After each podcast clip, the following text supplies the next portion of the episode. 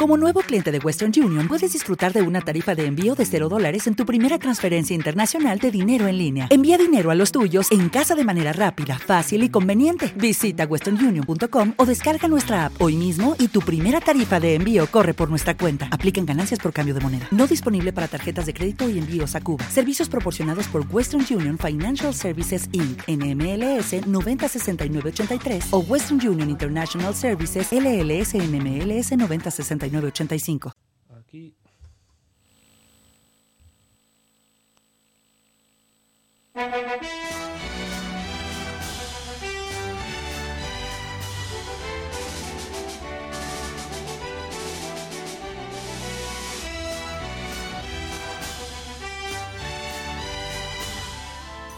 Hola a todos y bienvenidos al segundo episodio de la cuarta temporada de Conocimientos Musicales. Hoy vamos a hablar de las cosas de Malena. Vamos allá.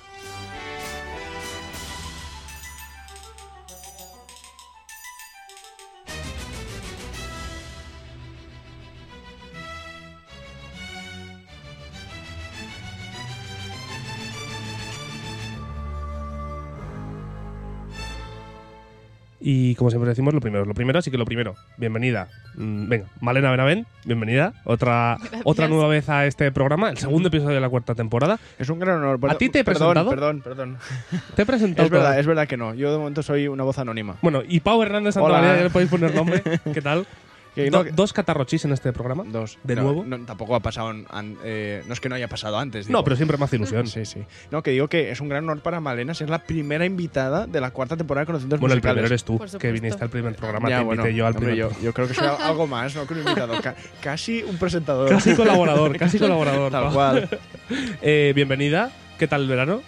Muy bien. Bien, Muy buen verano. relajado. ¿En Catarroche? Vacaciones. Eh, sí. Parte. Bien, donde hay que estar, en la, en la En casa. Sí, sí. sí, Bueno, y después la odisea de buscar piso. Que esto no, no, no lo vamos a contar Ah, a todo el sí, mundo, pero no. vamos, ha sido bastante interesante, ¿no? Sí, toda la gente que vive en Londres sabe de lo que estamos hablando. Eso Sí, es. sí. La verdad que sí. Eh, ¿Qué os parece? Ya que vamos a hablar de tres temas que ha querido Malena, o por lo menos lo que el tiempo nos dé, vamos a empezar a escuchar uno de ellos, que no es nada más y nada menos que el concierto para violín de Samuel Barber. Lo escuchamos y hablamos un poquito de él. Y así os contamos de qué va la sección también.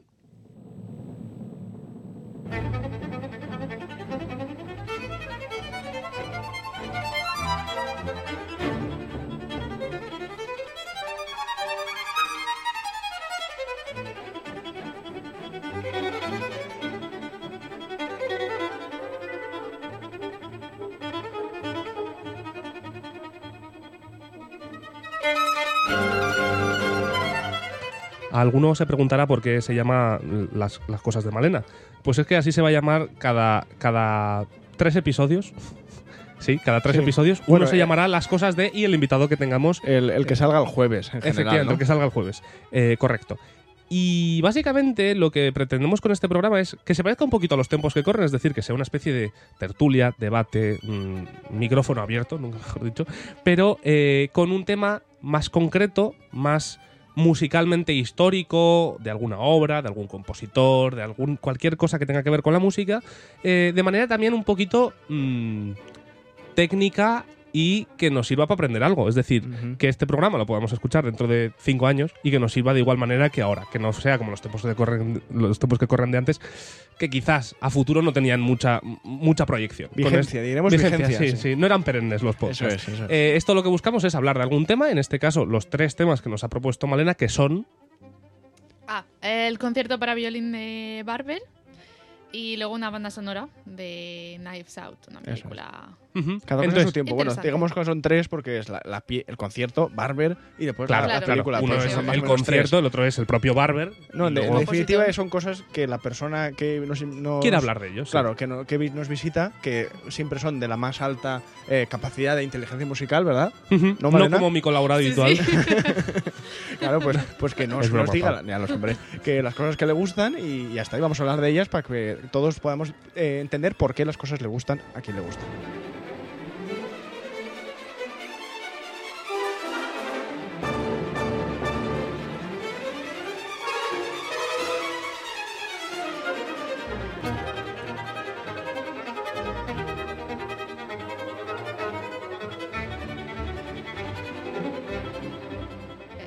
Lo primero, vamos a hablar de quién es Samuel Barber antes de hablar del propio concierto. ¿vale? Samuel Barber es un compositor estadounidense de Illinois. Nació en 1910 y muerto en 1981. 71 añitos, tampoco mucho, pero suficiente para componer relativamente moderadamente. Es un compositor que tiene obras muy chulas. Sí, la verdad. tanto. Es un compositor que, que, mira, yo no conocía mucho. Lo poco que conocía de Barber era por el propio concierto para violín que, Sí. que has traído, porque es como una obra junto con el Bruch y así, como de las, de las difíciles relativamente fáciles, ¿no? De las que se podrían tocar, por Eh, ejemplo, por un acceso a superior y así, ¿podrías tocar el Barber? ¿O es m- muy difícil? No lo sé, el tercer movimiento es Ya, muy sí. difícil. Pero ¿y solo el primero? Eh, solo el primero sí que sé que hay gente que lo ha tocado, sí, sí. Eh, ¿Qué iba a decir? Eh, Por cierto, Malena, violinista. ah, Claro, bueno, esto no hace Por falta eso casi presentación, pero estudia en Guildhall, es una gran violinista, en fin. Mejor esto. persona. Mejor persona, sí. Adelante, adelante. Sí, no, es que se me ha ido de la cabeza. Bueno, pues, Estamos hablando de la dificultad del Barber. Si no, da igual, no te preocupes. Da igual, luego lo digo. ya, ya vendrá. Que eso, que yo la, la única, el único acercamiento que tenía a Samuel Barber, de hecho, la única manera que yo tenía de saber de su existencia era por este concierto para violín. No, o sea, sabía que era un compositor americano y tal, pero, pero no sabía nada más. Y la verdad es que es un concierto para violín que cuando hemos empezado a escucharlo me dice Malena, oye, pero, pero esto es el tercer movimiento. Y digo, hombre, ya, es que está guapísimo. Ahora escucharemos, de hecho, estamos escuchando ya ahora el segundo y después escucharemos el primero, va en justo el orden inverso, no las notas inversas, solo el orden de movimientos. Eh, pero es un concierto curioso. Después hablaremos un poquito más en profundidad, pero si veis la diferencia entre el tercer movimiento y los otros dos movimientos, el segundo y el primero, nos encontramos con dos primeros movimientos más parecidos, justo a lo que decíamos, un poco a Bruch, a Sibelius, unos Sí. movimientos un poquito más, ¿Románticos? sí, Es que por-románticos, decir, neorrománticos casi. Sí, es lo que iba a decir, vale, que se me había ido de, la cabeza. Está a la altura de, de pues, conciertos de... Me- es, no, no sé si es a la altura, pero es tan querido como un concierto de Mendelssohn o el de Tchaikovsky. Ujú. Y sin embargo, yo no lo conocía antes de que me propusieran pre- eh, preparármelo para tocar. Y efectivamente, sí, las dos primeras piezas yo diría que son un poco cinemáticas incluso. Ojo, eh. Un poquito de esta música americana Sí. que le va como... ¿no? Diremos Que le, que le- que le podrías llamar Himalaya, eh, de esas cosas, ¿no? Sí, como con un título muy así est- A abstracto, mí, ¿no? la primera vez que lo, que la- que lo estaba escuchando... Los cuatro elementos. Es que me recordaba a las eh, bandas sonoras de John Williams. Ajá. Y sin embargo, mm, es mucho anterior. Mm. Sí, bueno, mm, comparten nacionalidad y poco más. No, bueno, y aparte que, que- Muy épico. Claro, Sí. Williams bebe un poco de la tradición, pues eso, por romántica de Strauss, por ejemplo, por, Mm. por decir un nombre, y esto pues también quizás se parece un poco a, a ese estilo, ¿no? Porque al final Sin los llegar tan allá, ¿eh? Por lo menos estos dos primeros movimientos. Después en Vale. el tercero sí que tenemos una especie de casi concierto Prokofiev. Casi tenemos Sí. ahí un poquito, se parece más al Prokofiev. Pero en estos dos primeros es un poquito más conservador que, que Strauss. Diría yo, ¿eh? Yo solo sobre Barber quiero apuntar que, para empezar, espero que, es un- que tenga barba. O sea, espero que, su, Barba. que, que en general llevara barba durante su vida. Es una tontería que quería decir hace rato y ya Por está, cierto, ¿eh? que el concierto es de 1939, Ujú. el Sí. año que, que finalizó la Guerra Civil Espa- Española. Que Sí. lo he leído y él estaba en Europa. Y creo Vaya. que Ah, se mira. tuvo que ir a Estados Unidos. Por cosas, ¿no? Y los dos primeros movimientos, los, sí. Los dos primeros movimientos eh, los escribió uno detrás de otro y el tercero es el que tardó un poco más y de hecho creo que tuvo un poco de críticas porque los Hombre. dos primeros movimientos no eran tan virtuosos y le pidieron que hiciera un tercer movimiento más, Hmm. Más interesante en ese Que, sentido. que, vamos, hay que Y, escu- solo que vamos, escucharlo. vamos. Se quedó a gusto, ¿no? Podemos decir que se hostia, quedó a que gusto. quedó A mí me gusta con los, con los conciertos de instrumentos que no son trombón, porque normalmente tú cuando tocas un concierto de trombón o tocas todo o no tocas nada. Pero me gusta que los violinistas a veces dicen, "Ah, segundo movimiento del concierto para no sé qué, el primer movimiento de tal. Pero, pero los, lo- suelen como, como racionalizárselo. Es decir, Mm. este año me voy a estudiar eh, tercer concierto de Mozart para violín, pero voy a estudiar Sí. los dos primeros movimientos. Otro año me estudio otros dos. Ya. Otro año estudio el principio de esta obra. Habrá tal. quien diga ¿no? que la dificultad quizás es algo mayor. Pero Bueno, vamos, bueno. eso es un comentario. no, sí que es verdad que cuando estás empezando, oye, no estás en nivel alto, pero estás en nivel medio, hay movimientos per se que no puedes. que no se pueden tocar, ¿no? Y, pero ya cuando vas haciendo nivel más altos de universidad, todo eso, pues te interesa prepararte la obra completa. Claro. Pero ya no Mm. solo para saberla, sino para poder tocarla. Claro. entera. Es que sabes la eso, diferencia ¿eh? que ellos eh, conciben la posibilidad de tocar conciertos en público. Nosotros La no. posibilidad de, de lucir, ¿no? De, Claro, de, de actuar, de tocar para, para un público que quiere oírlos. No es como los conciertos de trombón que tristemente, o no tanto, eh, pues no tienen ese el mismo público que tiene un concierto para violín. Y eso es, Yo es tengo así. un, un Pues, profesor de trombón bajo en el conservatorio que, que estaría completamente de acuerdo con este tema, Mm. porque según él, Sí. eh, no voy a decir nombres, por no meterme en un, en un follón, eh, el trombón bajo es un instrumento que no es melódico, que no es casi ni musical, o sea, que está hecho para hacer acompañamientos y contratiempos y bajos y poco más. Mm. Entonces, si alguna vez le llevo alguna obra que es un poquito más virtuosística o algo así, dice, ¿qué es? De estas obras que te gustan a ti de ta, ta, ta, ta, ta, ta, ta". No, no, hacer notas largas y cosas así, vamos a... Es una opinión. Bueno, decir que notas largas y, y la armonía de acompañamiento no es musical. No, No, no, claro, no, es justo lo que un tema interesante. Yo creo También que- te digo, es uno de los mejores trombones bajos del mundo, Sí, sí. literalmente. Lo que pasa pero es que su opinión no la suscribimos nosotros tres. Por lo menos yo y creo No, no, que yo nosotros tampoco, tampoco, yo ¿no? tampoco, Que al final. gran trombonista, buen profesor, pero su ideología musical, pues quizás no sea la misma que la nuestra. Ni mejor ni peor. O sea, claramente peor, pero no es la misma, que, no es la, misma que la nuestra. Hablando de, de, de Barber, hay que decir que siempre se le, se le atribuye que este neorromanticismo que tiene en sus obras también es en gran parte como por un liricismo y una musicalidad en las melodías que tiene impresionante. Y es que lo curioso que tiene Barber, que se ve con pocos compositores, muchos compositores son pianistas, eh, violinistas o multiinstrumentistas en general, pero es que Barber era barítono Vaya. era cantante, que, que es algo que yo creo Sí. que seguro que te puede afectar para esas líneas melódicas muy largas, líneas melódicas muy del bel canto. de- es, es- es impresionante. ¿Tú crees que no? Que, que eso se ve reflejado más o menos en el concierto y en general en su Sí, música. sí, sí, desde luego. Y de hecho te puedo decir que se nota que en las dos primeras él está pensando como cantante. En los dos Lo primeros podemos escuchar, movimientos. de hecho. Mm. Y en el tercero no, en el tercero está pues eso, lo que hemos contado ya.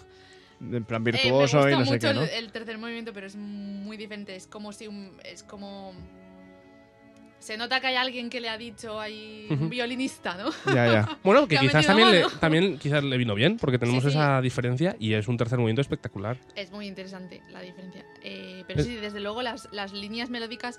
eh, yo cuando estoy estudiando eh, el vibrato, no sé si vosotros no sé si Sí, sí, Sí, sí. sí, utilizáis Sí. Mal, pero deberíamos Sí. usarlo mejor. No, pero Bueno. o por lo menos sabemos lo que es, aunque Es igual no utilizamos, pero sabemos lo que es. Continuo, tiene que ser continuo. El brazo izquierdo. Claro, pero es que vosotros lo tenéis cansado. relativamente. con perdón, es fácil. Tenéis que mover un dedito arriba y No, abajo. no, no, Nosotros no, tenemos que mover todo el diafragma para, para que eso vibre. No, es el brazo entero, porque no es, eh, hay diferentes vibratos y puedes utilizar el vibrato de mano y el vibrato de brazo. Mira, eso yo no lo sabía. Y el de brazo es el que se utiliza en. en este ¿Qué diferencias tipo de hay? ¿Es igual más profundo o más así más? Sí, suele darle más potencia cuando es el brazo entero. Ujú. Y también te da más estabilidad a la hora de afinar. Ah. Y esta- Bueno, este claro, porque no estás moviendo el propio dedo, que es No el estás que. moviendo la mano entera Claro. arriba abajo, sino que estás es- tienes una posición entera en el brazo. Eh, y justamente para esta pieza es que Barber no estás en una posición, no estás en una tonalidad Bueno, atado a no. una tonalidad Bueno, todo el a ver, rato. Tonales. Sí. Quiero decir, tonales, pero está ahí con las. Es un poquito jazz. Juega, la, juega a las disonancias el Barber. Entonces, el propio violinista no está. no tiene un plano al que atenerse. Y si le metes un vibrato muy mm, loco, pues la afinación y tal es muy difícil. La, la obra más conocida, yo en, en este respecto, yo, pues, vamos, del concierto de violín no puedo opinar tanto, lógicamente, pero la obra más conocida de Barber y por la que más se le recuerda es ese Adagio para cuerdas, que Ujú. ya salió en mil y una películas, que es prácticamente. Vamos, está muy separado de la obra de Barber, en tanto que la obra de Barber en general no se conoce tanto y este Adagio es muchísimo, mucho más famoso. Es casi Es un one hit. bonito. Sí, es muy bonito y todo lo que quieras, pero Es como, es como el adayeto de la quinta de Mahler. Sí, sí, sí, son este, este tipo de, de obras que se, se- Es el adagio de Barber. ¿Sabes Sí, lo que quiero decir? sí, es como sí. si Barber Sí. no hubiese escrito nada más. Pero vamos, si algo hay se destaca eso es precisamente lo que decía David, que es muy bonito, es Sí. muy, muy Le triste. pasa a Vivaldi con sus cuatro muy- estaciones. pues, en realidad, pues un poco, un Sí. poco casi, sí, sí. y a verdad. Beethoven con la novena, solo tiene eso. Mm, eh, no, no tanto, ¿eh? No tanto, pero... Bueno, voy a aclarar que esto era broma. Por si Ya, acaso. ya. mm, No Bueno, ser- pues eso, que, que esa, esa cualidad ¿no? de ser cantante o de mm, directamente pues, pues tener una, una- un liricismo tan grande en sus melodías también se, se ve en esa obra tan, tan famosa que es que seguro que mucho de la gente Mm. que nos, que nos oye conoce a Barber más por el adagio que, que por el concepto para violín o por cualquiera de las otras Sí. obras que pueda, que pueda haber escrito, ¿no? Gran obra eh, que curiosamente la escribió relativamente joven, pues esto estamos hablando del 39, nació en el 1910, pues tenía 29 añitos. Y es que curiosamente es verdad que tiene no muchas obras, no- su, su catálogo su- de obra no es, no es muy extenso, pero todas las famosas o las más importantes las escribió en sus entre los 20 y los 30 años, que es un compositor que, que vivió 71 años, pero la mayoría de sus obras, eh, muy entrecomilladamente buenas o más exitosas, digámoslo así, fueron con entre 20 y 30 años, Mm. que, que sorprende. Sorprende, era uno de estos niños prodigios que ya con 7 años había escrito una ópera y no sé qué, que, que casi venía pasado de rosca. Le pasó un poquito como a Mozart, viviendo más tiempo, por Ah, hemos supuesto. pasado al primer movimiento, perdón. Sí, sí, ahora hemos pasado al primer momento, sí. Más pasado de rosca eh, Mozart, por supuesto, pero de estos que yo creo que ya un momento ya eres tan prodigio que la música ya dices, mira, hasta aquí, ya, ya está. Pues puedo". habría, habría que investigar, claro. No esto sería trabajo de haber hecho antes de grabar el podcast, ¿no? Pero estaría bien investigar cómo se sentía él al respecto de, de que las obras más que más se conocían eran las de su juventud. Porque, por ejemplo, un caso que sí que me viene a la cabeza es el de Schoenberg, que cuando, por ejemplo, cuando vivía en Estados Unidos, la gente quería tocar sus obras eh, atonales, pero no dodecafónicas, que era justo lo que él estaba haciendo en aquel momento. Lo que ¿no? le molaba, ¿no? Claro, y, y él- y la gente quería escuchar lo que le era más familiar, por decirlo así, que son pues tipo La, la Noche Transfigurada o El Piero Luné, cosas de estas, y no las obras que estaba escribiendo en el momento que eran las que Schoenberg verdaderamente quería, A ver, con, excepciones, ¿eh? Quiero decir, porque, por ejemplo, si no recuerdo mal, fue en el 69, en 1969, que le dieron un Pulitzer, ojo, Vaya. por una de sus óperas. Que, que quiero decir que ahí No ya tenía tenía ni idea de esto. 59 ¿Se años. pueden dar sí. Pulitzer a las óperas? Pulitzer dan a periodismo, a no sé qué más y a música. Hay Ah. Pulitzer de la música. De hecho, tiene dos Pulitzer, no solo uno. Pero uno se lo dieron en el 69 por una ópera llamada Vanessa, con dos S, que me ha parecido curioso.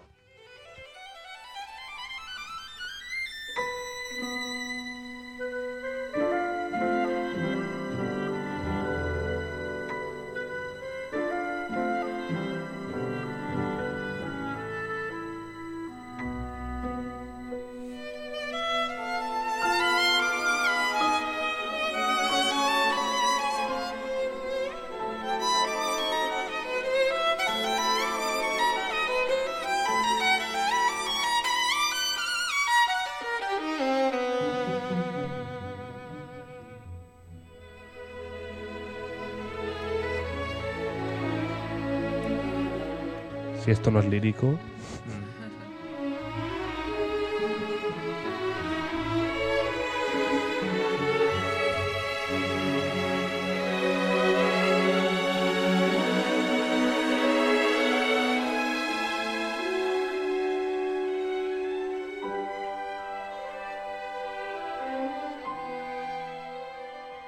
Por ir relativamente terminando con esta obra, quiero hablar de, del tercer movimiento, que lo hemos escuchado al principio y de hecho, eh, con perdón del que quiera escuchar el primer movimiento, lo escucháis en, en Spotify o en YouTube. Os voy a poner otra vez el principio de este tercer movimiento, lo escuchamos y ahora hablamos un poquito más.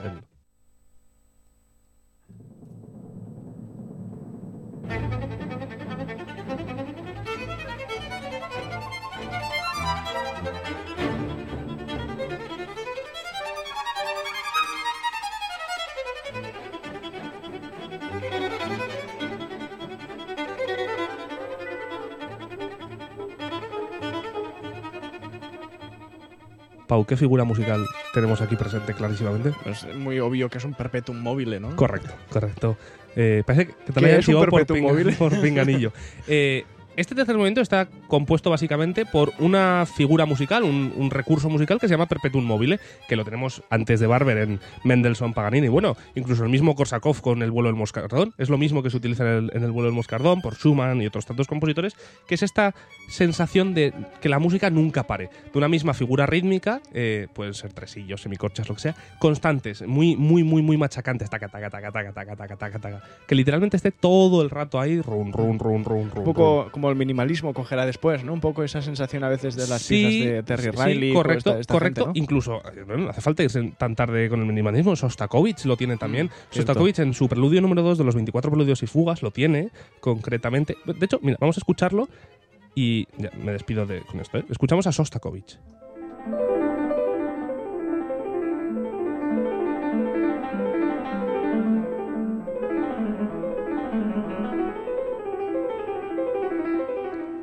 creo que queda claro, ¿no? Que, que es básicamente lo mismo. Básicamente quiere decir movimiento perpetuo, todo el rato. Un recurso musical muy bonito y a la vez muy difícil. O sea, quiere decir, no, para los compositores no, porque echar notas ahí a cholón no cuesta, pero Sí, de hecho yo, yo iba tocar. a plantearlo por, por esa misma vía, de hecho de preguntarte si, no sé, claro, tú que estás tocando más o menos esto, imagino que ya has empezado a estudiar un poco el tercer movimiento, Sí. esto no Sí, es sencillo, hombre, para nosotros es directamente imposible, para ti y para mí. te iba a decir, porque- para nosotros no es que no sea sencillo, es implanteable. Claro, porque en algún momento tienes que respirar, pero bueno, vosotros tenéis la capacidad, los, violin- los violinistas... De no respirar en todo el de día. no ¿eh? respirar, efectivamente. Eh, y nosotros sí que lo necesitamos, pero bueno, es un, ca- eh, un cansamiento, ¿es una palabra? Un cansancio. Cansancio. Eh, muy, muy grande, O ¿no? casamiento, depende de lo que. No, en este caso cansancio. Ah, vale. Pero digamos que aquí la velocidad juega un papel muy importante. Porque son 22 minutos de concierto. Ujú. Y el último Es que nosotros no tenemos conciertos tan largos para empezar. No, no. El último movimiento son 4 minutos solo. Vaya. Pero tiene más compases Y son- que los. Efectivamente, mi partitura Páginas y es páginas, el ¿no? doble Claro. que el resto. Y eso que el primer Y- movimiento son 10 minutos, ¿eh? Mm. De primer movimiento. Es, la velocidad es lo más complicado. Además, vas arriba y abajo del violín todo el rato. Octavas altas, octavas bajas. Luego tiene, mete acentos donde no. Donde no, no deberían, ¿no? No deberían. Eh, Eso es el editor que se le coló. Que se le coló, se le coló la, dijo, Repite. "Cla- está, está muy tranquilo, ponle algo, ¿no? Le dijo el editor, ponle la algo tecla más. de que- Sibelius, se le Claro. coló. Ponle alguna Repite, acentuación. hay compases que hace re, do, re, do, re, do, re, do, re, do. Y al final dices, ya no sé dónde estoy, tienes que aprendértelo muy bien. Ujú. Pero bueno, es una. Es parte de la dificultad, ¿no? Y del reto Sí. de- que representa, ¿no? Y ahora para acabar, antes de pasar a hablar de Knives Out, vamos a jugar a un juego. Eh, todo el mundo conoce el juego culo o codo. Bueno, espera, yo le quiero preguntar a Malena antes ah, perdona, si perdona. alguien tendrá la oportunidad de escuchar esto, si tienes alguna cosa así, un disco, yo qué sé, algo, no sé, algo así, o te gustaría tocarlo en directo en algún momento. Sí, claro. A ver, yo esta pieza la estoy preparando para mi examen final. Que ¿De tercero o de cuarto? Tercero. O sea, para el de este año. Sí. Vale. Que tengo que preparar el, con- el concierto completo. Pero esa puerta cerrada con un panel Ya, con ya. profesores. Vale. Pero yo lo voy a tocar antes, seguramente, de algún Hmm. concierto. Entonces, yo invitaré a la gente, claro. Claro que sí. No, yo, Que yo lo lo- miren en mi Instagram. Bu- eso. Male, barra baja Benavent, algo así, o Male Sí. Benavent barra baja. no, ¿cómo sí, sí, tal cual. Male. Male barra baja Benavent. Sí. Perfecto. Y bueno, y perdona que te doy, pero bueno, en nuestro pueblo, en Catarroja, seguro que si ibas y le dices al alcalde que lo quieres tocar ahí en una casa del pueblo de toda la vida y tal, seguro que te dejan, ¿eh? ¿Sabes lo que ha dicho Pau? Que su sueño, que su sueño es que en, que en Catarrocha Sí. haya una calle que se llame la calle del músico Pau Hernández. Hombre, sería. es- es- no está prohibido soñar. Aquí, No, ¿eh? no, no. Entonces, ya que me parece ¿eh? un sueño muy. Muy terrenal, ¿a que Sí, no, pero muy noble por otro lado. De decir, Claro. yo no quiero ni barcos, Yo estoy aquí. ni fortunas. No, no, no, Yo, yo quiero una calle de Solo. Noble músico. No, hombre, no, tampoco, no hace falta pasarse. Legendario. Sí, sí, sí. bueno, culo codo. Prodigio, podemos. Prodigio, sí, prodigio. No, tenemos un auditorio muy, muy chulo. Ya, pero Claro, van, a, van a cambiarle de nombre a Auditorio Pau Hernández Santa María. Auditorio Municipal No, Pau Hernández yo, Santa María. yo, yo lo quiero. La calle donde está la banda. O sea, me hay ilusión donde está la, la calle donde está la No, tu calle. O la calle donde vivo yo. donde ¿no? vives tú. Imagínate para tus Que es padres. la misma en la misma calle.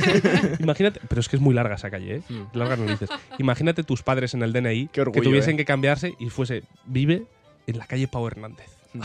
Bueno, te voy a decir una cosa. Yo sé de una persona que tiene una calle que está viva, ¿vale? Porque conozco un caso y resulta que cu- cuando a lo del COVID, la gente, eh, ese, la calle de esta persona está, es donde está el ambulatorio del pueblo. Entonces a todo el mundo le llegaba que tenían que vacunarse en la calle y todo el mundo veía el nombre de, de este tío, Claro. un tío mío y tal. Entonces, pues eso. Ah, tu es verdad, tu tío, Claro, bueno, sí, mi tío el músico, vamos, Sí, que sí, tiene sí. una calle en su pueblo y no sé qué, y, y ya está. clarinetista de la clarinetista orquesta, de Valencia, de Valencia. José Vicente Herrera, y decimos su nombre, ya por si por mantener su intimidad, pero vamos, Que, no, que se fastidie. que se fastidia. sí. Culo codo. Vamos allá. Vale, vale. Vamos a jugar a culo codo explícanos. con eh, Barber. Es decir, tenemos que identificar si es codo, es decir, si es Barber, o si es culo, si es cualquier otro compositor de fuera. Entonces os voy a poner dos obras, entre las cuales se parecen mucho entre sí, Vale. y tenéis que decirme cuál es de Barber. Podéis ir juntos o separados. me da igual. Este es un juego que yo... ¿Un juego? Hay un buen juego. juego. Tengo- es un juego que tengo muchas ganas de jugar, pero que aviso a todo el mundo, ¿vale? Aquí y allí, que está No, basado aquí- en aquí, ¿no? Que está basado en estereotipos. O sea, aquí vamos a, Sí, a sí, sí, estereotipar, porque hemos dicho que, que Barber es así como por romántico, pero no mucho y no sé qué, así que lo que nos suene más así, lo que vamos a decir es de Barber, básicamente. Correcto. A no ser que nos suene. Pau, no mires a la pantalla, ¿eh? No, que te que conozco. no. Que te conozco. Ya yo no soy tramposo aquí en estas cosas. Vamos a escuchar la primera obra y después decidís, al escuchar la segunda, cuál es de Barber. Escuchamos la primera. Esto va de música religiosa en este caso.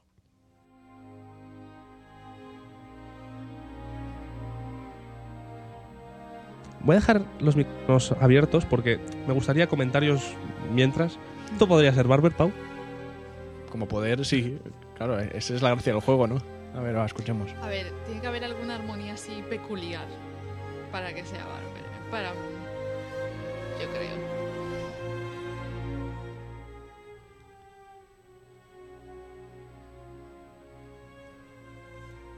¿Queréis que pase a la segunda? Escuchamos la segunda.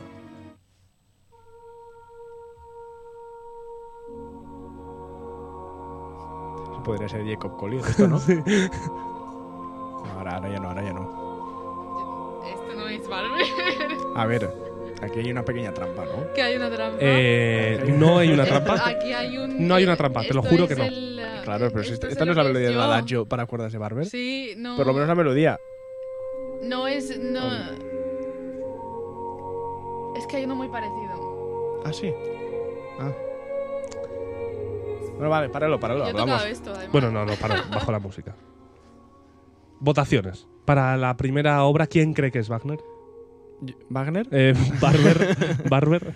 Yo creo que es Wagner, o sea que no. no, no. Eh, no, y voy a decir que la primera sí que era y la segunda estás haciéndonos el lío. Vale. Yo creo. Yo creo que también. Pero va por. Pues. No. ¿Es al revés? La segunda, el Agnus Dei, es de Barber. Es un arreglo que hizo de, de la De la- obra, de- adagio, Del adagio, ¿no? Vale, vale. para voces. Ah. Pero es él, es suya. Es Hombre. de Samuel Barber. Claro, ¿sabes qué pasa? Que en la música clásica no es como en el pop que puedes hacer una cover.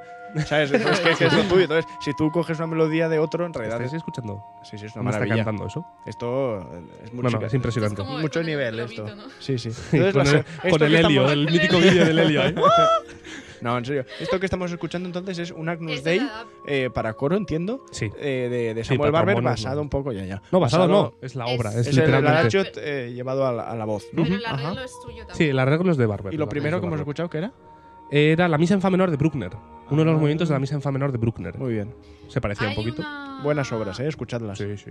El, El Benedictus, concretamente. La, la String Serenade de Tchaikovsky, creo que es, también es muy parecida a la. Mira, pues no lo sabía. Pues eso no lo sabía. Mira que he estado buscando cosas parecidas. Es que me, ha costado, me ha típicas. costado un rato. Son las típicas que. Escuchamos ahora sonatas para piano. ah que esto sigue Sí, hay Ah, otras vale, dos vale. obras. ostras dos Sonatas para piano. ¿vale? Una es de Barber y la otra no. Escuchamos la primera.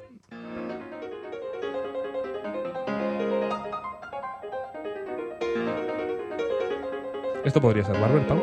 Hombre Por poder. hem- hemos aprendido lo que es un perpetuum mobile este no vale, Esto correcto. es- se, se ad- adscribe a la misma Bien. a la misma cosa no ¿Queréis escuchar la segunda ya?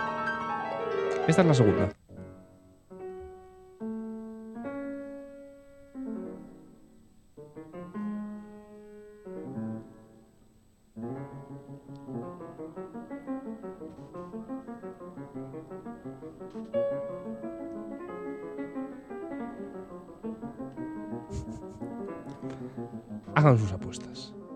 Una es Barber Ha- habla tú primero ahora y la otra no. escurro oculto Yo qué sé. ¿Queréis que os diga quién es el otro compositor? Vale. venga va Uno es Barber y el otro es Liszt. Ah. Uno es Franz Liszt no, y el no es otro una, es no es una mala pista Barber. no es una mala pista De hecho, es buena. Mira, yo voy a decir lo que a mí me ronda la cabeza que antes estábamos diciendo que Barber tuvo que tuvo que escribir el tercer movimiento más virtuoso de lo normal porque le dijeron que no era suficientemente virtuoso. Y a mí lo que hemos escuchado al principio, no sé, si tuvo que escribir el otro medio forzándose a ser virtuoso, el razonamiento que yo hago es que lo primero, que, que para mí era más virtuoso que esto, hombre, esto tampoco está mal, ¿eh? ya, pero es como más, más tradicional. Lo otro eran notas a cholón puestas Así, así. Entonces, tiradas, ¿no? Y además es que se parecen muchísimo. O sea, en cuanto a estilo y tal, igual las notas son diferentes, pero en ritmo y estilo se parecen mucho. Entonces yo voy a argumentar que la primera no es de Bartok y De Barber. es de pero jolín, sí, de Barber. O sea, que es de Liszt la y la primera segunda es de y Barber. lo segundo de Barber. Por este razonamiento. Puedo estar equivocado, ¿eh? pero me parece que tiene sentido. ¿Vale, no? Eh, yo qué sé. A ver, yo he escuchado hace poco, este verano, una profesora muy buena de piano tocar Liszt. Y diría que el segundo es Barber. Todavía. ¿Has Tengo que pensar el orden en que lo he puesto. Vale, sí. Justo al revés. Tampoco lo hemos acertado. por- Efectivamente. Madre La primera era Barber. Se nos da fatal Ese esto, ¿eh? Perpetuum mobile era Barber. Es que claro, es muy mimético, yo creo. Barbie. Esto era, esto es list y, Sí, y de hecho lo que queda decías muy tú bien. de, del, del, ¿cómo has dicho? De, de la complejidad, vamos, del Ya. virtuosismo de la obra, es bastante más difícil el list que el barber. Porque el barber ah, no deja de ser sin menor. un vale, perpetuum vale, vale. móvil y esto, y esto tiene unos saltos y unas... Ya, ya. Tú tienes unas mierdas que. Vale, vale, vale. Otro que no También te digo una cosa, hemos escuchado solo el principio. Es que claro, esto Ajá, son ya, muchos sí. factores. eh. Escuchando solo el principio, eh, iba a decir una cosa, espera.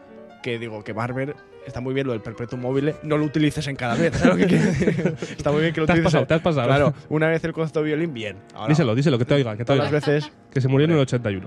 Escuchamos la última música coral, o música de voz, vamos. Eh, una es de Barber y la otra no.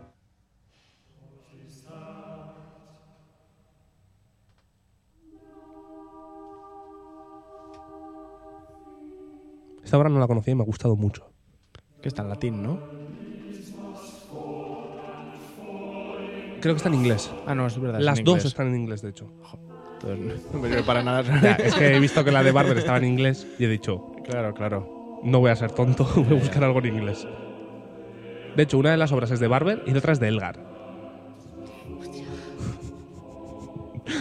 Ah, vale. No, no, ya estoy. Ojo, ¿eh? Algo sabe Malena. No, no, nada. Va- Vamos a Escuchamos ver la lo se- siguiente. La a ver. segunda.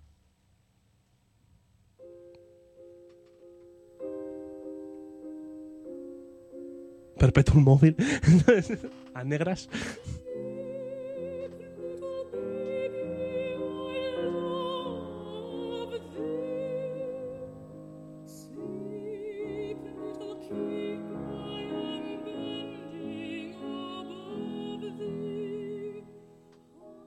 Dos obras, dos compositores.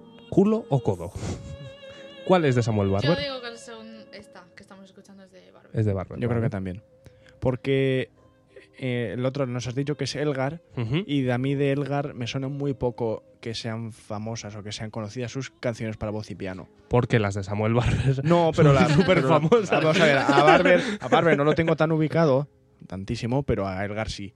Ya. Elgar sé lo que es famoso y sé que la música coral, o me quiere sonar a mí que la música coral en general es más cosa de Elgar que las canciones para voz y piano. De nuevo, puedo estar equivocado, pues sí, pero es lo que Puedes me dice. estarlo. ¿Lo estoy? No. Bien. Barber es el segundo, esto que estamos menos escuchando. Menos mal, vale, Es- por lo menos. De Barber.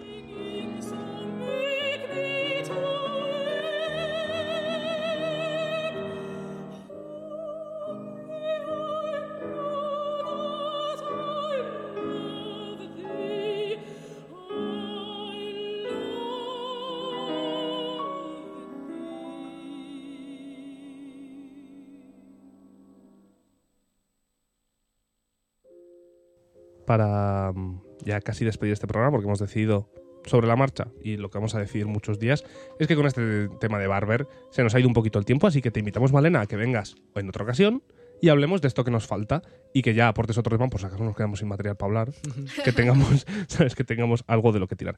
Así que mientras nos despedimos, lo que quiero poner de fondo es esta vez el adagio para cuerdas de Barber, eh, para que lo podáis Y si disfrutar. te propongo que pongas Toma. Eh, Pues lo la, cambio, pues lo la de. Knives Out de la peli que investigue la gente por su cuenta. Ah, pues está bien. ¿Cuál ¿eh? de todas? Como un cliffhanger, la, del cuarteto de cuerda, ¿no? Que es Que es la que pone String Quartet. Sí. Fíjate que está ahí abajo. Esto en riguroso directo tira para abajo, tira para abajo. Ahí está. Arriba Eh, de la que te las da me gusta. esta. Esa. Vale. Pues Bueno, pues entonces vamos a decirlo para la próxima vez que venga Malena. sí, porque dura dos minutos, Claro, entonces hablaremos de la banda sonora de Knives Out, que es una eh, cuchillos por la espalda, creo que se tradujo Sí. aquí. Puñales, perdón, puñales por la Puñales por la espalda. Y nada, que es una película muy chula del año 2019 de la que íbamos a hablar, pero como nos hemos quedado un poquito sin tiempo, pues ya hablaremos en otra ocasión y así Sí. puedes volver, Malena, a hablarnos. Y eh, la razón de que hablamos de esta película es porque la banda sonora es muy particular, siendo uno de los temas insignia de, de la cinta la obra que vamos a escuchar a continuación del compositor Nathan Johnson, que es el que se encargó de la banda sonora. Así que escuchadla, vais a ver por qué a Malena le gusta y a mí también, que la, que la escucho después, y a David, ahora cuando lo escuche le va a gustar mucho seguro también. que sí. Eh, y si no, nada, pues lo diré cuando venga Malena, diré, Eso vaya es. mierda. nos escuchamos, gracias Malena por venir, nos escuchamos el sábado, ¿verdad? Con el Una tercer episodio rara. de la, de la temporada. que no se va a llamar una cosa rara, pero yo le voy a seguir llamando así. En fin, esto ya lo comentaremos el sábado con Ya lo calma. habremos comentado el próximo sábado. Eso sí. mismo. Y, y nada, que muchas gracias para todos por escuchar. Esperemos que disfrutéis este tipo de episodios en la nueva temporada que creemos que, Me ha gustado. que son chulos, ¿no? estado cómodo. Claro, porque son, descubrimos cosas, aprendemos un poco, dejamos que la persona que viene hable sobre cosas que le gustan y nada más, ¿no? No, nos vemos el sábado. Muchas Eh, gracias, Malena. gracias- muchas gracias, Malena, por Quédate a cenar, que ahora, que ahora vamos a cenar. Ahora estás invitada a cenar ahora cuando terminemos de grabar. Y, y nada, pues hasta la próxima, señores. Hasta el jueves. Os dejamos con Knives Out String Quartet in Sol Minor. Vamos allá.